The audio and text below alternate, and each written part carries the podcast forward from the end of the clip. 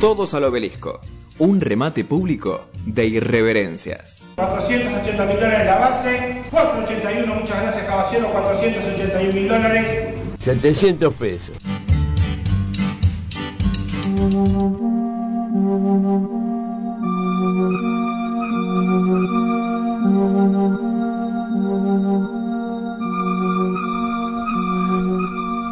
Es este el sonido que entra en mis venas. Lo siento. Lo veo venir. Está entrando. Están viniendo. Me inquieta. Lo siento. Ay, decía 10 veces lo siento, ¿viste? Tener un par de porros y está bueno. Audios recabados en la calle por Edu, esos. Sí, sí, sí. Pero más que bien, pulidos por Mariano. Bueno, ¡Que me tengo que ir! bueno, Dale que juega la selección a las ¿saben qué es cuatro, este eh? sonido? Significa que el día de la fecha vuelven oficialmente las inquietantes teorías de la mano del señor Chapi musicales, como vienen siendo. Así que Bueno, me, dejo, vamos. me dejo llevar por vos. Vamos rápido porque tengo 15 minutos para desarrollar tres historias. En realidad tenés 14, pero dale. Para desarrollar tres historias en torno a la música, nos adentramos ya en el quinto nivel del iceberg finalmente. Nos queda un mes aproximadamente para lo que, los que serán los 6 y 7 y 8 niveles del iceberg. Vamos con la primera historia. Pregunto a la mesa, yo sé que a Joaquín no le gusta, pero eh, ubica a la banda Iron Butterfly. Sí, sí, sí, la de indagada la vida. Exactamente. Todas esas músicas eh, que vos siempre agarrás y me decís es el mucho texto de la música, el rock progresivo. Bueno, esa es la banda Iron Butterfly. Eh, gran banda, como dijo, gran tema Inegada la vida. eh, en el que, que sí, creo que la traducción es en el jardín del Edén, ¿no? Una cosa Sí, así. una cosa así. Que en un capítulo Bart cambia las partituras de, de la iglesia y tocan esa canción. Canción. Y que dura, es el chiste, es una canción muy larga que dura como 15 minutos y están como 15 minutos ahí totalmente cansados tocando la canción. Pero bueno, en el año 75 al 76, esa banda, Iron Butterfly, tuvo un bajista que se llamó Philip Taylor Kramer, como el personaje de Kramer, como el pers- personaje de Seinfeld. Seinfeld. Hmm. Gran personaje. Bien, lo particular de este bajista es que después de dejar el grupo, duró un año nada más, eh, luego de dejar el grupo se transformó en ingeniero aeroespacial y fue uno de los más importantes de la NASA.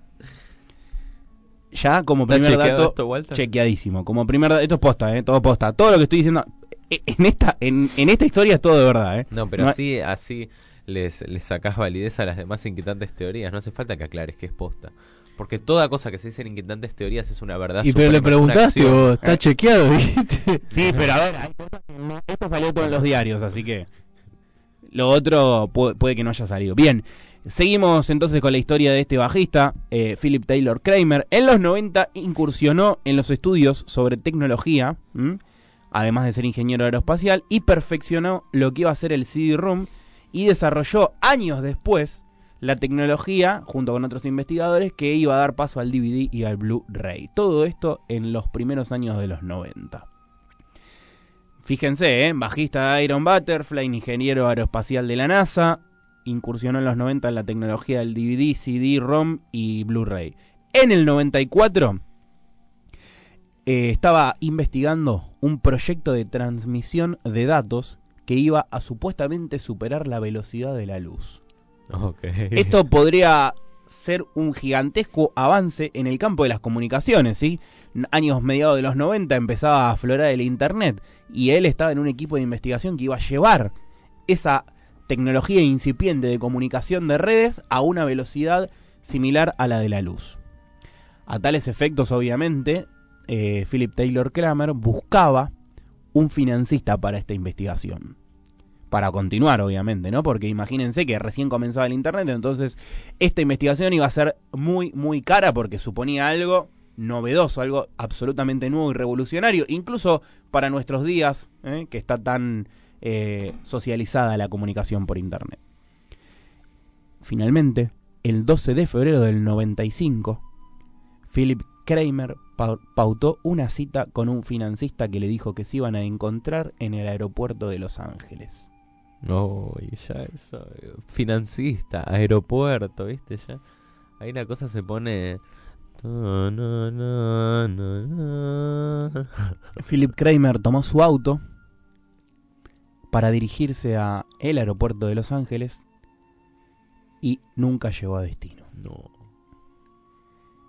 En el camino hizo sucesivas llamadas desde su teléfono celular, desde pocos teléfonos había en el mundo, y una de ellas a la policía de California diciendo que iba a matarse y que O.J. Simpson era inocente. Increíble. Que el FBI había inventado el caso de O.J. Simpson. Pero tuvo como una revelación en ese microcamino que, que tiene que ver. Pero esto es verdad, ¿eh? Sí, pero, juro. o sea, de, Recordemos, O.J. Simpson, un jugador de eh, fútbol americano, ¿no? Que sí, de la asesinó. NFL. a- sí, y el actor de, de la, de la pistola desnuda. Pero el dato acá, él estaba vinculado con ese caso, en algún momento había No, manifestado. no, para nada. O sea, es el elemento disruptivo. Acá es donde empieza la, la teoría, ¿no? Él hace esta llamada, está registrada y dice, en palabras textuales, que iba a matarse y que O.J. Simpson no te, era inocente, que el FBI había inventado el caso. Que lo que nos está queriendo revelar Philip Taylor Kramer es que detrás de su desaparición, porque después de esto él desaparece, y detrás del caso de J. Simpson estaba involucrado el FBI. No sabemos qué es lo que sabía eh, O.J. Simpson, Pero perdón, ¿cómo Para se llega a esta conclusión a partir de... El, porque ahí desaparece Philip Taylor Kramer. El 29 de mayo del 99 encuentran eh, dentro de su auto, lo encuentran muerto en el cañón Decker de Malibú en el estado de California. Ciertamente lejos de su ruta que lo conducía al aeropuerto de Los Ángeles. Las teorías dicen, oye, Simpson algo debía saber que no le gustó al FBI y por eso le inventaron el caso. Parte de un loafer ya que estábamos recién con Taylor. Y Philip Taylor Kramer quizás tenía información sobre las telecomunicaciones, sobre esa incipiente internet para llevarlo a una velocidad superior. Y estos planes quizás estaban eh, distantes a los planes que tenía el gobierno de los Estados Unidos. Y por eso fue este bajista de Iron Butterfly asesinado por el FBI. Y después depositaron en el año 99 su cuerpo dentro de su auto en el cañón Decker de Malibú, lejano a su ruta que lo conducía hacia el aeropuerto de Los Ángeles. Es, Mm. es, es, es como que, no sé, un paralelismo. Otro gran doctor profesional de, dentro del campo de la música, Brian May, que es astrofísico, como que hoy te llame de una ruta y te diga Juan D'Artes es inocente y, a los, y a los tres días aparezca, no sé, me, me parece una locura. Pero bueno, gran historia. Me hiciste acordar a la otra que contaste vos del, del músico que era Grateful Dead, era o el que estaba relacionado con, con la movida hippie que, que tampoco apareció nunca más, ¿te acordás? Esa Eh, era- que, era- es- que parece que lo había secuestrado un ovni. ese. esa era buenísima. ¿no? Bueno, muy bien. Muy top. Muy- Bueno, estamos en el nivel 5, muchachos. Eh, ¿Y bueno, qué sigue en el paralelismo con Juan D'Artes. Habría que investigar eso. Sí, en el nivel No, yo no me metería. ¿eh? No, no. Bien, segundo tema. En este voy a pedir la ayuda de los adeptos al metal que se encuentran aquí dentro del recinto. Si les digo Osvaldo Civile, ustedes me dicen B8. B8. Muy bien. Orcas. Orcas también. Eh, para hacer un repaso rápido y breve, Civile Osvaldo, fundamental músico del heavy metal nacional, participó, como bien dijeron mis compañeros, en B8, que es considerada la primera banda de heavy argentino, que fue fundada en el año 78 esta banda, y que duraría hasta el 86 cuando se disuelve, y se forman otras tres bandas míticas, icónicas del metal, que son, sin repetir y sin soplar, Mariano, Hermética, Logos y Orcas. Muy bien, excelente. Vamos. Qué metalero, por favor, ¿eh? Corre metal por esas venas.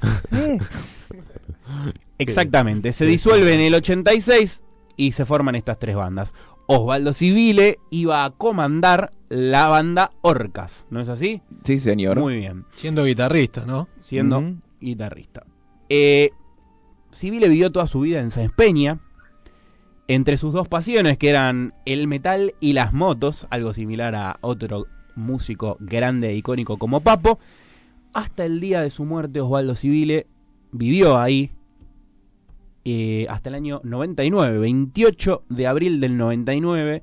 Osvaldo Civile fue encontrado muerto de un disparo al pecho con su propia arma, pero al día de hoy la causa continúa catalogada como muerte dudosa. Mm. Ok, ¿en qué contexto, por favor? Diferentes sospechas ha- hay en torno a la muerte que alimentan esta idea de que Osvaldo Civile no se suicidó, sino que lo mataron. Voy a leerles algunas cuestiones referidas a esto, voy a contarles algunas cuestiones. Como por ejemplo, el día que lo encontraron, Osvaldo llevaba, el día que encontraron su cuerpo, llevaba su jean de siempre y zapatillas. Pero cuando la familia retiró el cuerpo después del reconocimiento, él tenía otra ropa diferente. Llevaba un buzo azul, camiseta de la selección argentina y botas negras.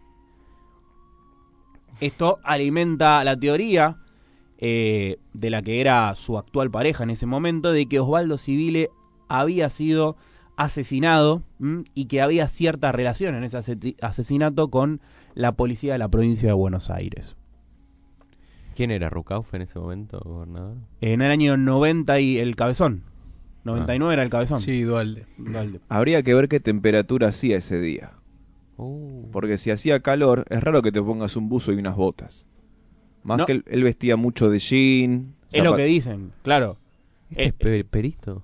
No, no, sí. Lo que Además dicen es, él- la, la mujer, la novia de ese entonces, recuerda que él estaba, cuando fueron a, eh, cuando lo encontraron, eh, con zapatillas y con el jean de, que- de siempre, digamos. Claro. Después cuando retiran el cuerpo, luego de la pericia, de reconocimiento y todo, estaba con esta ropa de Claro. abrigo, si se quiere. Claro, claro, medio raro. Ujú. Otra cuestión, el recién mencionado hace unos instantes aquí en este programa, Ricardo Iorio, en varias oportunidades sostuvo que Civile fue una, lo de Civile fue un asesinato e incluso, acá difieren un poco con otras versiones, culpó a la pareja de Osvaldo de ese entonces. Hasta dejó, esto está en, en- en- una radio, lo ha comentado, eh, dijo que dejó entrever que la pareja de Civile tenía cierta afinidad con el comisario de Sáenz Peña. Y por eso relaciona un poco a la pareja de ese entonces con el comisario y con la idea del el asesinato. Esto en palabras de Ricardo Iorio, compañero de Osvaldo Civile en eh, B8. Bien.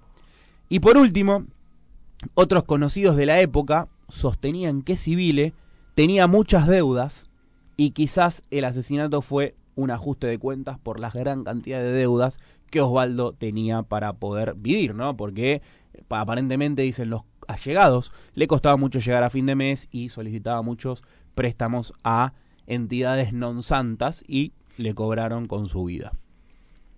La verdad es que cada vez se pone más perturbante. Y te cierro con lo más perturbador de todo.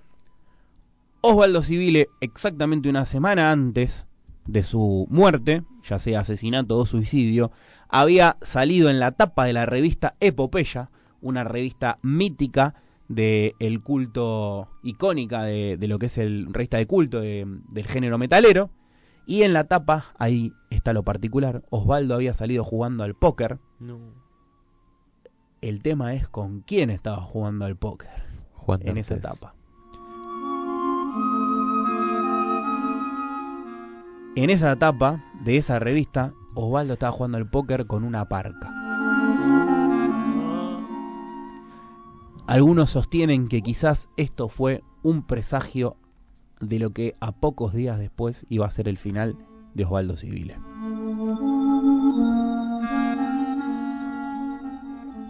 Bueno, de esta forma todo inquieto, me siento inquieto interior. Cerramos con las inquietantes teorías. Se nos va el programa. ¿Cómo es?